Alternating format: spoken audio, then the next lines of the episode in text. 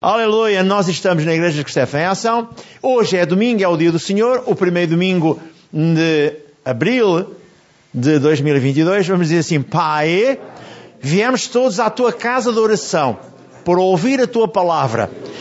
Então, Pai Santo, utiliza o teu Santo Espírito para trazer do trono da tua santidade essa palavra ungida que ficará gravada ao fogo no meu espírito e renovada seja a minha alma e restaurado seja o meu corpo já esta manhã, porque tu és um comigo já esta manhã. Eu creio e assim é comigo. Amém, amém. Não pode sentar-se, por favor? Vamos então dar um título de mensagem que é importante para mim e para si. E a mensagem tem este título esta manhã. Cristão vence o mal. Como subtítulo, a autoridade delegada é aquela que Jesus deu aos seus discípulos e dá a si e dá a mim. A autoridade delegada. Recorde de novo o título que eu lhe dei esta manhã. Cristão vence o mal. E o mal só é vencido quando você agarra na espada do Espírito e exerce fé para ser grandemente abençoado. É tudo o que Deus deseja de si esta manhã, que seja abençoado e não sairá daqui como entrou. Como eu tenho vindo a falar esta manhã, eu, estes dois últimos dias, sexta, sábado e hoje, agarrei num livro de um homem de Deus chamado Smith Wigglesworth, que ele não escreveu. São relatos e textos de mensagens que ele deu e de vida ativa que ele teve. E é impressionante. Quando o questionam, ele diz claramente: a palavra de Deus é viva e eficaz, penetra até a visão da alma e do espírito para nos dar discernimento. Mas diz mais, no que diz respeito a curas e a libertações, ele diz claramente que você não pode olhar para a palavra de Deus com receio ou com medo. Porque o medo só observa. E a fé verdadeira age. É isto que Deus quer de si e de mim, esta manhã. Jesus delegou aos seus discípulos, não só aos 70, mas também àqueles que mandou dois a dois, delegou essa autoridade. Quando eu leio o contexto, por exemplo, de Atos 10, 38, diz que Deus o Pai ungiu Jesus de Nazaré com poder e autoridade para fazer a libertação dos cativos do diabo. Então, a unção de Deus e o poder de Deus em nós faz mudança completa e dá-nos ousadia e poder para realizarmos a obra que Deus quer que nós possamos realizar. Eu escrevi algo importante que diz lá em Romanos 8, 1, ou 11, perdão, Romanos 8, 11 que diz, e se o Espírito, ele utilizava esta frase constantemente, o homem de Deus chamado Smith Wigglesworth, e se o Espírito daquele que, que ressuscitou a Jesus habita em vós, aquele que dos mortos ressuscitou a Jesus Cristo, também vivificará o vosso corpo mortal pelo seu Espírito que em nós habita. Então ouça, Deus está a dizer-lhe esta manhã que é hora de se levantar, sim, praticar contra o diabo. Agarra na espada do Espírito e reivindica. Liberta-se dos sintomas e dos ataques constantes que o diabo lança contra si. E diz a Deus, Senhor, agora vem com o teu Santo Espírito e unge-me de uma forma sobrenatural para que eu possa ter ousadia e autoridade sobre toda a área que o diabo montou contra mim. É isto que você tem que fazer. A certa altura perguntaram ao homem de Deus: o segredo do poder espiritual é crer na palavra de Deus, respondeu. O poder da fé em, Jesus, em Deus declara: o medo contempla a palavra, a fé age, a fé nunca falha os seus objetivos. O importante é que eu lhe repita de novo isto que eu apanhei de uma leitura que fiz. O poder da fé em Deus declara: o medo contempla a palavra, a fé age, a fé nunca falha os seus objetivos. No final da reunião, para nos ajudarmos uns aos outros, vamos falar sobre a libertação do jugo satânico que oprime as pessoas, especialmente alguém que esteja aqui. Hoje de manhã, pela adoração e o louvor, já vimos libertações e vai continuar a haver. Agora, nós não temos que ter receio algum. Nós não temos que contemplar só. Temos que agir, agarrar na palavra, na espada do Espírito, conforme lá vem escrito em, em Efésios capítulo 6, versículo 17, que é a espada do Espírito, e você vai vencer cada obstáculo, cada barreira, tudo aquilo que o diabo montou. Você está aqui esta manhã para vencer. Não esqueça mais uma vez o título: Cristão, vença o mal com a autoridade delegada por Deus a si. Tem algo para ler depois no final sobre um livro, uma folha só, sobre um livro deste homem de Deus, numa altura em que ele é chamado para ir ajudar uma jovem que estava possessa. Viu o desdenho do marido, que tinha um bebê ao colo, viu o desdenho da irmã da senhora que estava possessa e a, e a parte sarcástica, como eles falaram para ele. Ele não ligou nenhuma. Ele disse: Eu saí do terreno, subi no espiritual, dialoguei com Deus naquela casa, vim cheio de poder e de autoridade e disse àquele demónio: Sai dela, em nome de Jesus. A mulher ficou em coma, ou seja, debaixo do poder de Deus, durante 14 horas. Quando ela ressurgiu, 14 horas depois, estava completamente liberta e abençoada. Por favor, entenda. Não contemple só a palavra. Agarre nela.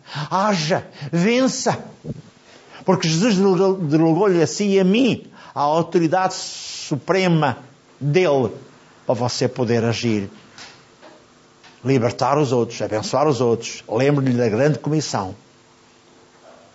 Não só em Mateus 28, 18 e 20, mas também em Marcos capítulo 16, versículos 15 em diante até ao 20. É importante que saiba isto. Agora, entrando propriamente na lição, eu digo: não abra portas ao diabo na sua vida. Efésios 4, 27. Não abra portas. Há pouco falámos aqui. Não fale, não expresse aquilo que não quer colher.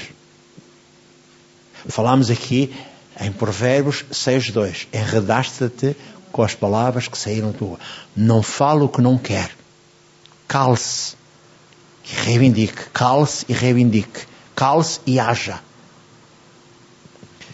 A autoridade espiritual é muito semelhante à autoridade natural.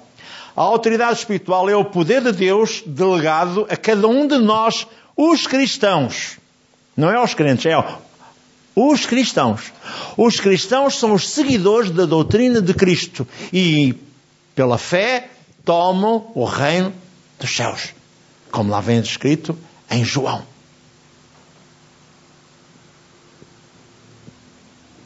Não é brincar, é com ousadia. O reino de Deus se toma pela força. Então eu vou repetir. A autoridade espiritual é o poder de Deus delegado a cada um de nós, os cristãos, para exercermos sobre o diabo e os seus demónios, para anular o poder do diabo, ou diabólico, que se manifesta ou que se manifestar em qualquer área da sua vida, ou da nossa vida, ou da vida dos nossos amados irmãos e da nossa amada família. Vamos ter ousadia, vamos nos empertigar, vamos utilizar a espada do Espírito e vamos vencer. Sabe porquê? porque nos foi delegada essa autoridade. Não só em Lucas 10, 19 e 17 a 19, eu não sei se tenho tempo para ler isso tudo, mas também em Lucas 9, 1, em Mateus 10, 1, já vamos lá só dar um cheirinho deste conhecimento. Você e eu estamos na terra para ser a sal da terra e a luz do mundo. Nós estamos aqui para ser a diferença. Nós não somos mais observadores. Somos mais aqueles que agimos de acordo com aquilo que é a nossa responsabilidade. Exercitando a autoridade. A Bíblia diz lá, também pois a Deus, resistiu ao diabo e ele fugirá de vós. Tiago 4,7. Em Marcos 16, 15 a 18 diz: E porão as mãos sobre os enfermos e os curarão. Dois textos bíblicos. Em 1 Pedro 5,8, sede sóbrios, vigiai, porque o diabo anda ao redor de vós, bramando como leão. E em Tiago 4,27, não deis espaço algum ao diabo na vossa vida. Partindo daqui, é importante que reconheça quem é o seu inimigo, quem é o meu inimigo. Ele pode utilizar as pessoas que ele quiser, que são dele, que andam na vivência com ele, mas não pode machucá-lo a si, que é um filho do Deus Altíssimo. Peço só que este jovem leia Zacarias 2.8. E ao ler Zacarias 2.8, é importante para si saber esta verdade. Pois assim diz o Senhor dos Exércitos: Para obter a glória, Ele me enviou às nações que vos despojaram, porque aquele que tocar em vós toca na menina do seu olho. Ah! Ai de quem toca em si em mim! Impertigue-se! E diga-lhe, como Jesus disse ao diabo: Em mim nada te pertence. Seja ousado. Não fique a ver, a contemplar a palavra. Haja, agarre nela. Tenha tempo para Deus. Dialogue com Ele. E reivindique. Senhor, a tua palavra diz isto. Também está escrito lá em Isaías 43, 26. O 25 é para você se reconciliar com Deus. Pedir perdão a Deus dos seus erros, das suas falhas. E o 26 diz: Memoriza, meu filho. Diz-me o que está escrito na minha palavra, para que eu te possa justificar. Reconheça quem é o nosso inimigo. Eu vou ler, se não se importam, o contexto de Efésios 6, 10 a 12. E do 12 em diante fala sobre a armadura de Deus. Mas agora eu quero só estes dois pequenos contextos. Efésios, estou quase a chegar lá. 6, versículo 2. De, capítulo 6, versículos 10 a 12. Efésios 6. No demais, dizia Paulo, ao escrever uma carta à igreja de Éfeso. No demais, irmãos meus, fortalecei-vos no Senhor e na força do seu poder. Revesti-vos de toda a armadura de Deus para que possais estar firmes contra as astutas ciladas do diabo.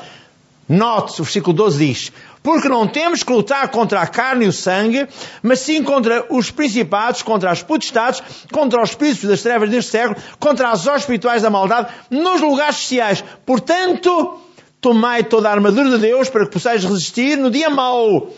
E havendo feito tudo, ficai firmes. A sua vida e a minha vida têm que estar verdadeiramente preparadas para qualquer ataque.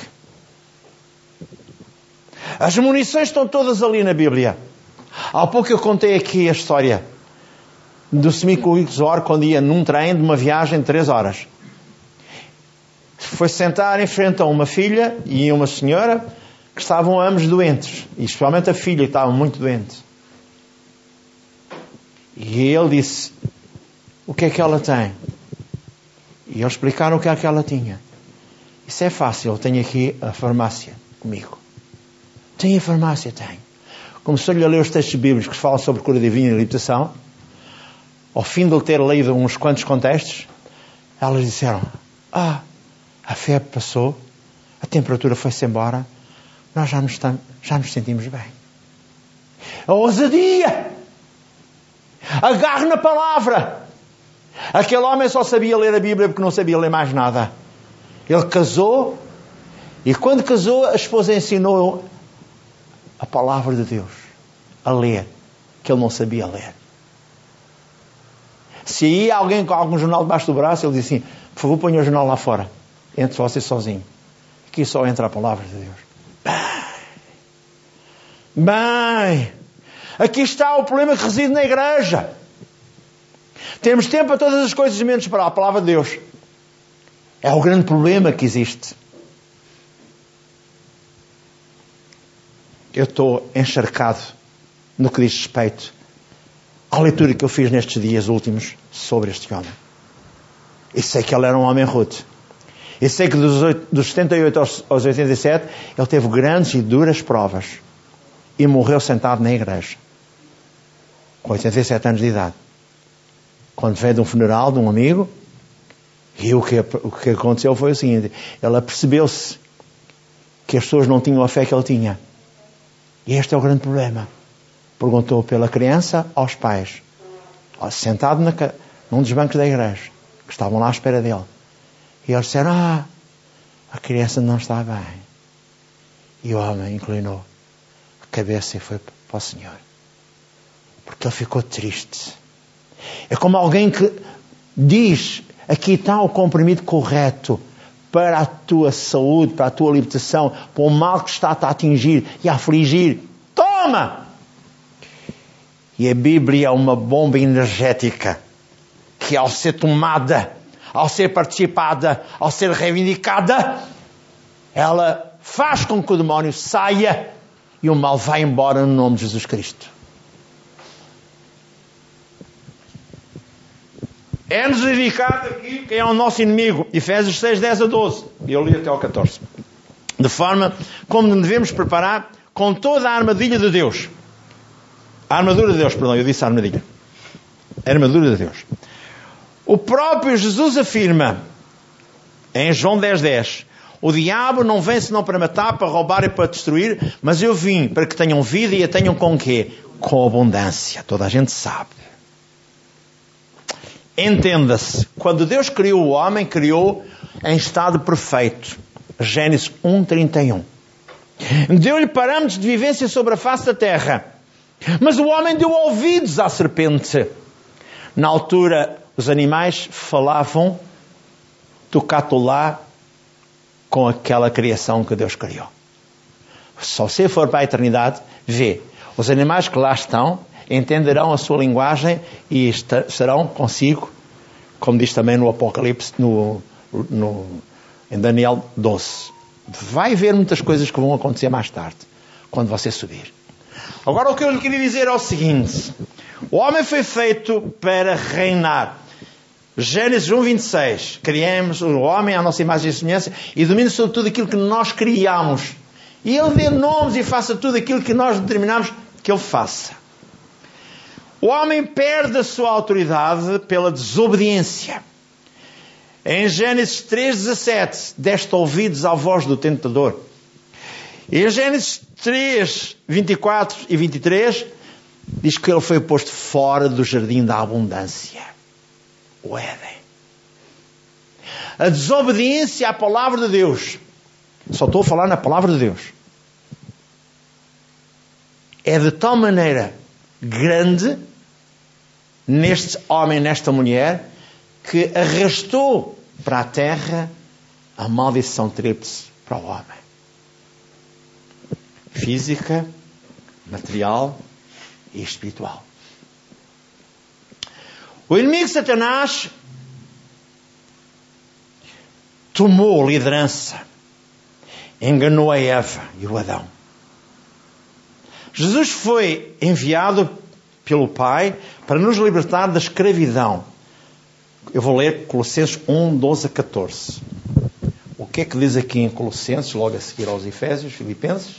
Colossenses diz assim: Dando graças ao Pai que nos fez idóneos para participar na herança dos santos na luz, o qual nos tirou da potestade das trevas e nos transportou para o reino do seu Filho, para o reino do seu amor em quem temos a redenção pelo seu sangue, a saber, a remissão dos nossos pecados. Fomos arrancados do império dos trevas da morte e transportados para o reino do seu filho, para o reino do seu amor. Para quê? Para sermos tratados como reis. Não diz lá em Apocalipse 1, 5 e 6?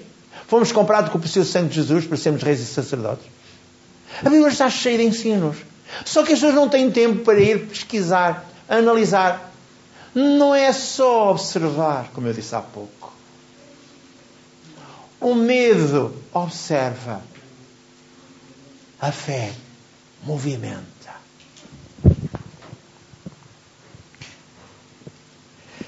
Jesus veio para restituir-nos a autoridade. Lucas 9, 1 e 2. Tem que ler Lucas 9, 1 e 2 para que fique registado. Para quem não conhece, possa, na verdade, rapidamente analisar estes textos. Lucas 9, 1 e 2. Eu já leio também o 10 de Lucas. 9, 1 e 2. O que é que diz aqui? E convocando os seus doze discípulos, deu-lhes virtude e poder sobre os demónios e para curarem enfermidades. E enviou-os a pregar o reino de Deus, a curar os enfermos. E disse-lhes: Nada leveis convosco pelo caminho, nem bordões, nem alforjes, nem pão, nem dinheiro, nem tinhais dois vestidos. No capítulo 10 de Lucas, falando na missão dos 70. E depois disto designou o Senhor ainda outros 70 e mandou-os adiante da face de dois em dois, todas as cidades e lugares.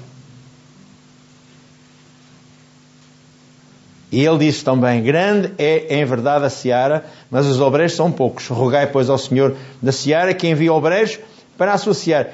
E ide, eu vos mando como cordeiros ao meio de lobos. E diz no versículo 17: E voltaram os setenta com grande alegria, o Senhor, pelo. E voltaram alegria, voltaram os setenta com alegria, dizendo: Senhor, pelo teu nome até os demónios se nos sujeitam. E disse-lhes: Eu vi a Satanás como um raio cair do céu, e eis que vos dou poder para pisar serpentes escorpiões e toda a força do inimigo, e nada vos causará dano algum.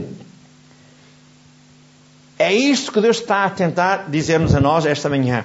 Vamos ganhar ousadia. Em Mateus 10, 1, 7 e 8 diz a mesma coisa. Jesus credenciou os seus com poder e autoridade. Em Mateus 18, aliás 28, 18 a 20 e em João 20, 21 a 23 diz: Ide em meu nome, como o Pai me enviou, vos envio a vós. Esta é a grande comissão.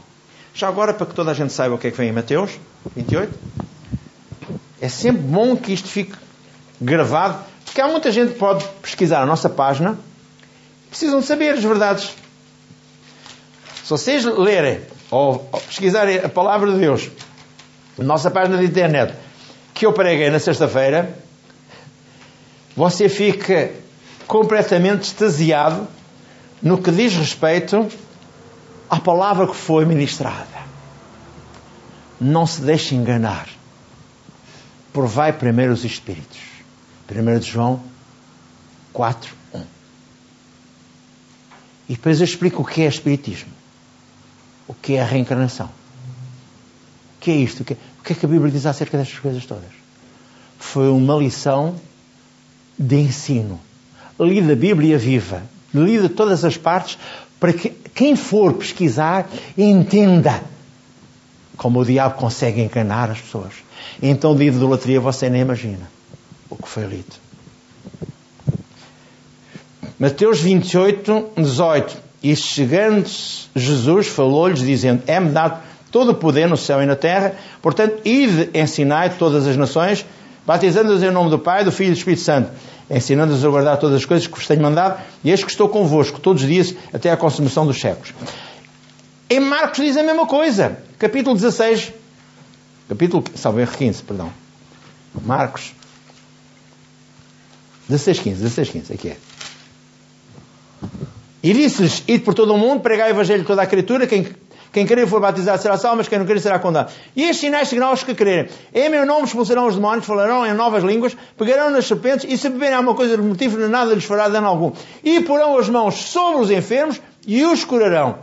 Ora, o Senhor, depois de lhes ter falado, foi recebido no céu, assentou-se à direita de Deus, o Pai, e eles, tendo partido, pregaram por todas as partes, cooperando com eles o Senhor e confirmando a palavra com os sinais que se seguiram.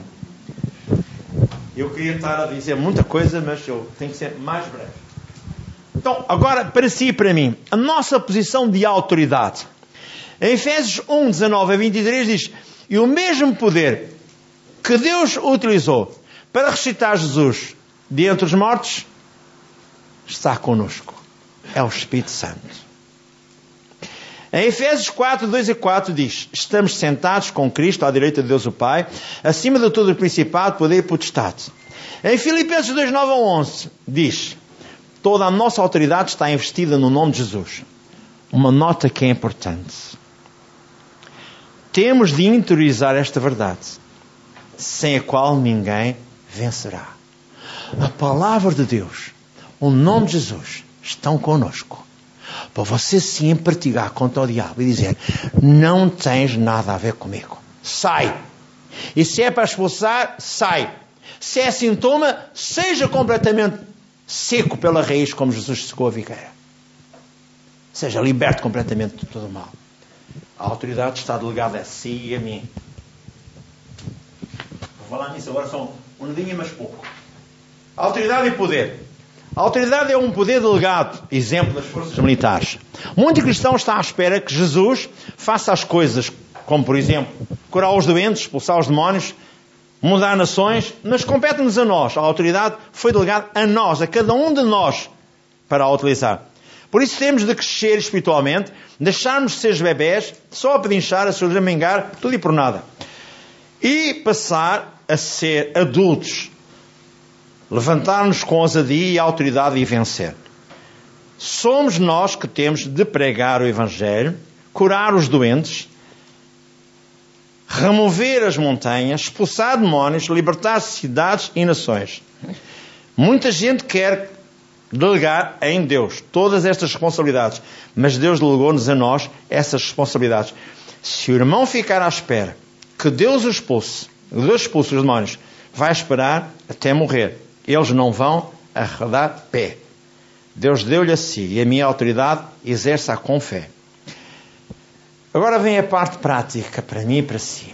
Primeiro vou-lhe dar a oportunidade de ouvir alguns testemunhos que a mim me, me ajudaram muito. Um dia o pastor Kenneth Tegan, quando ele estava sobre a face da terra, foi visitar Jerusalém. E quando estava a visitar a terra prometida, estava no Monte das Oliveiras. Estava em oração com Deus. E o que acontece quando ele estava a orar, um demónio, e havia uma figura, que era a figura de Jesus, estava a falar com ele, Jesus. E essa figura foi interrompida, essa linguagem interrompida, por um demónio que ficou entre o pastor Kenneth Hagan é Jesus. A silhueta de Jesus começou a desaparecer. E ele ficou um pouco em, em pânico. Kenneth Hagin. Até que se lembrou. E repreendeu o demónio. E quando Jesus, a silhueta, voltou para falar, continuou, ele estava a falar sobre profecia, estava-lhe a dar instruções sobre como o profeta devia agir, lá no Monte das Oliveiras, em Jerusalém.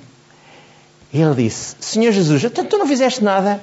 E ele diz: Já te dei todo o poder, és tu agora que tens que exercitar a tua fé e repreender os demónios. Ou tu não sabes que é assim? Não pregas desta forma? Então porquê que não fizeste isso? Viste como ele se foi embora?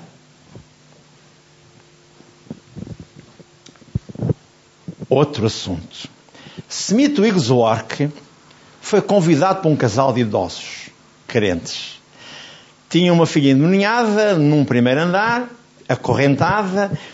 Ele foi levado pelos pais e os pais empurraram a porta. E ele deparou-se com uma mulher deitada no chão, com os cabelos completamente de uma pessoa que nem se lava, nem se arranja, né? Unhas grandes. E os demónios voltaram-se para ele e e depois os pais, os pais foram sempre, foram-se embora.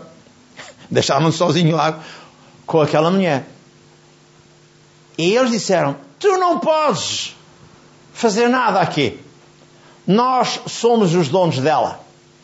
E ele disse: Eu não posso como homem, mas Jesus pode. Então, em nome de Jesus Cristo, eu vos ordeno que saiam desta mulher agora mesmo. E 37 demónios, falando cada um o seu nome, saíram daquela mulher, ele entregou aos pais da rapariga e ela ficou completamente liberta. Numa outra altura, enquanto o Smith Wigglesworth ia pregar, não sei se ele ia fazer uma viagem para o Canadá, foi conhecedor de que a esposa estava com um problema grave em casa. Chegou a casa, a esposa estava morta em cima da cama. Ele chegou ao pé da esposa e ao pé do corpo e disse: Satanás, eu te repreendo espírito de morte. Sais dela agora mesmo. Em o nome de Jesus Cristo. E a esposa abre os olhos e disse: Smith, estava num lugar tão maravilhoso. Por que me fizeste voltar aqui este corpo? E então estiveram a dialogar um com o outro durante meia hora, uma hora. Eu não posso precisar. Não vem descrito qual foi o tempo que eles estiveram a dialogar. E então ele disse: Agora podes partir. Estou tão consolado em saber o que me estás a contar. Disse o Smith Wigglesworth. E a esposa partiu. Noutra altura, num outro caso, um casal com um bebê com meses tinha uma hérnia e eles eram crentes. Um médico queria operar a criança, o pastor amaldiçoou a hérnia, ordenou que atrofiasse e morresse. Em poucos dias a hérnia desapareceu e a criança ficou boa e não fez a operação. Mas agora quero lhe falar aquilo que eu há pouco lhe disse. Tenho aqui uma parte para as pessoas que às vezes não têm certo conhecimento. Eu gostaria de dizer assim. Uma das. Quem escreveu este livro, O Apóstolo da Fé, não foi o Smith Wizorg, mas foram alguém, foi alguém desta de, de, dos, tanto dos, dos clássicos pentecostais, mas propriamente da Dan, Dan Priven, que escreveram. Apanharam todos os contextos e escreveram este livro acerca dele. E então diz assim: Lembro-me de uma noite quando estava no norte de Inglaterra e fui levado à casa de uma jovem deitada na cama, sem qualquer esperança. A sua razão havia desaparecido, esperança de viver. E tudo se, se manifestava, era, tudo que se manifestava era claramente satânico. Ela era uma linda jovem, seu marido ainda bastante moço.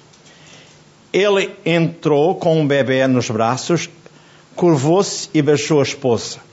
No momento em que ele fez isto, ela se atirou para o lado da cama. Do mesmo modo como um lunático faria, sem qualquer consciência da presença do seu marido. Era de partir o coração.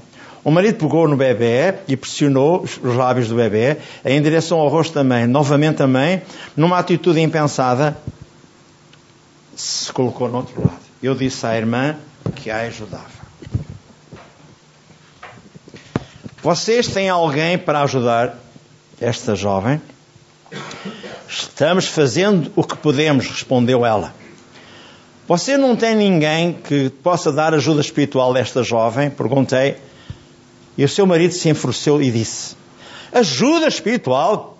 Você acha que nós ainda cremos em Deus? Depois de sete, anos, de sete semanas sem dormir, nestas condições de loucura, você acha que cremos em Deus? Está enganado. Você veio à casa errada. Uma outra jovem, que quando passei por ela, sorriu sarcasticamente, dizendo: Você não pode fazer nada.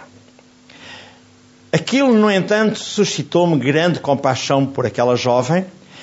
Então, com a minha fé, comecei a penetrar os céus, entro num espírito de oração, e logo estava nas alturas celestiais. E lhes digo que nunca vi um homem conseguir alguma coisa de Deus permanecendo ao nível terreno pois tudo o que precisa está lá em cima. Se você estiver vivendo uma vida mundana, cercado de coisas puramente sensuais, não vai obter nada do nível celestial. Deus quer que sejamos pessoas celestiais, sentados com Ele nos lugares celestiais, agarrados a todas as coisas celestiais que estão à nossa disposição. Vi ali, na presença daquela jovem demente, limitações à minha fé. Mas depois de orar, renovei a fé em meu coração, a qual não poderia ser negada. Uma fé que estava firmada nas promessas. Uma fé que cria na palavra. Na palavra de Deus. Voltei da glória para a terra. Não era mais o mesmo homem. Estava diante das mesmas circunstâncias antes. Mas desta vez, em nome do Senhor Jesus Cristo, com uma fé que poderia chocar o inferno e mover o inferno, ordenei no poder de Deus ao poder demoníaco que estava enlouquecendo aquela moça. Deixa, em nome de Jesus, Ela rolou, desmaiou, vindo a acordar 14 horas depois, completamente sã. É preciso ousadia. Ele diz que o reino dos céus se toma pela força. Você não pode, perante uma circunstância, ficar a pensar: faço, não faço. Não! Você tem que fazer como Davi. Davi usou de ousadia e autoridade, porque ele conhecia quem era o Deus, que lhe tinha dado forças para matar a leoa e a ursa. E venceu. E o Golias foi morto.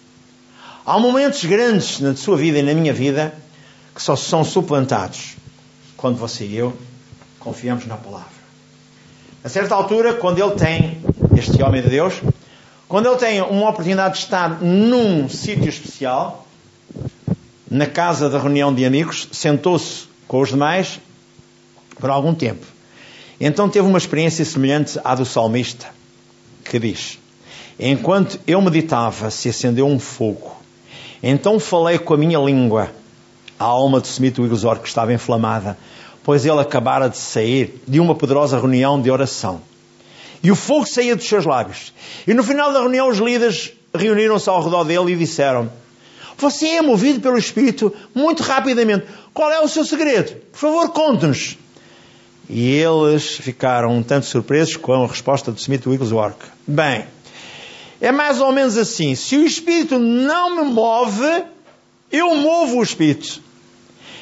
Esta foi, de certeza, um, com uma rude expressão, ele a dizer estas verdades. Mas muitas vezes ouvimos dizer: quando eu começo por iniciativa própria, mas com fé ou em fé, o Espírito de Deus sempre me encontra e me unge. De modo que, muito embora tenha começado por mim mesmo, eu continuo no Espírito e Ele vem sobre mim e eu consigo realizar a obra que Deus quer que eu realize. Não é qualquer homem que utiliza na palavra, que utiliza a palavra de Deus e faz de acordo com aquilo que Deus quer. Não! Você tem que estar separado para Deus, a sério. Não há brincadeiras com as coisas de Deus. Você tem que vencer. Recordo o que Jesus fez com a figueira, quando veio de Betânia para Jerusalém e de Jerusalém para Betânia. Ele disse a figueira nunca mais comeria fruto dela e secou pela raiz. Você pode ordenar um cancro que seque pela raiz. Ou uma doença má que saia em nome de Jesus Cristo. Mas você tem que estar cheio do poder da ousadia. As forças da, da natureza, em Mateus 14, 24, diz: O barco aceitado pelas ondas. Jesus sossegou as ondas e fez com que o vento amainasse.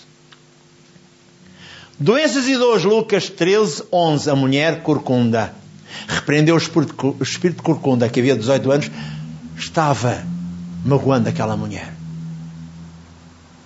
Ataques de epilepsia, Marcos 9, 25. A criança tinha um espírito mudo e surdo. O pai confiava em Deus, confiava nos, em Jesus, confiava nos discípulos, mas eles não conseguiram. Os discípulos perguntaram: porquê é que nós não conseguimos e tu conseguiste? Porque esta casca de demónios só sai com oração e jejum.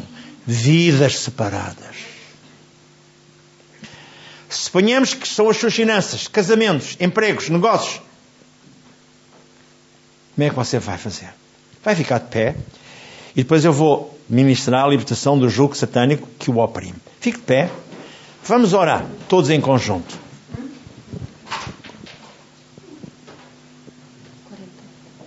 Diga assim, Pai Santo, eu ouvi esta palavra. Ela pegou fogo em mim.